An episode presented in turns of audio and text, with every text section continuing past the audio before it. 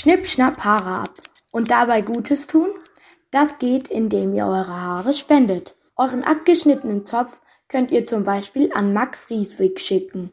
Er ist Perückenmacher und kann das natürlich nur empfehlen. Also eine Haarspende ist aus dem Grund wichtig, dass man ohne Haarspenden gar keine Perücken bauen kann und somit jemanden, der aufgrund einer Krankheit sein Haar verliert, keine Perücke zur Verfügung stellen kann. Und genau das ist Max Rieswigs Job.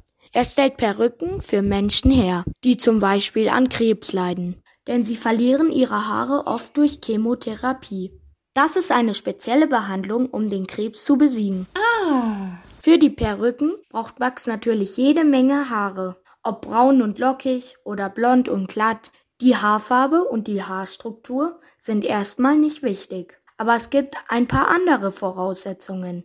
Die Haare dürfen zum Beispiel nicht zu kurz sein. Bei uns ist die Mindestlänge 25 Zentimeter, aber je länger das Haar ist, desto besser ist das für uns, denn desto mehr kann man damit machen. Zudem ist es wünschenswert, dass das Haar ungefärbt ist und chemisch unbehandelt ist, damit die Struktur noch so gesund ist wie in dem Moment, als sie aus dem Kopf wächst. Und je gesünder das Haar ist, desto mehr kann man noch damit machen. Und für den Empfänger der Perücke ist es umso wertvoller. An einem guten Tag bekommt Max bis zu 60 Zöpfe zugeschickt. Und aus diesen 60 Zöpfen kann er ungefähr 10 Perücken machen.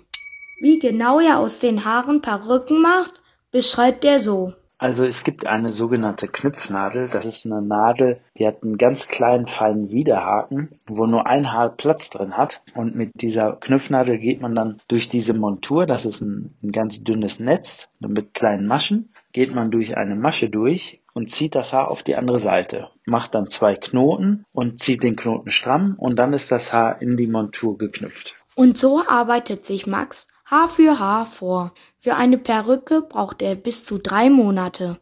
Es ist also wie ein kleines Kunstwerk, das er da erschafft. Und mit diesem Kunstwerk bekommen Menschen ohne Haare am Ende eine neue Frisur.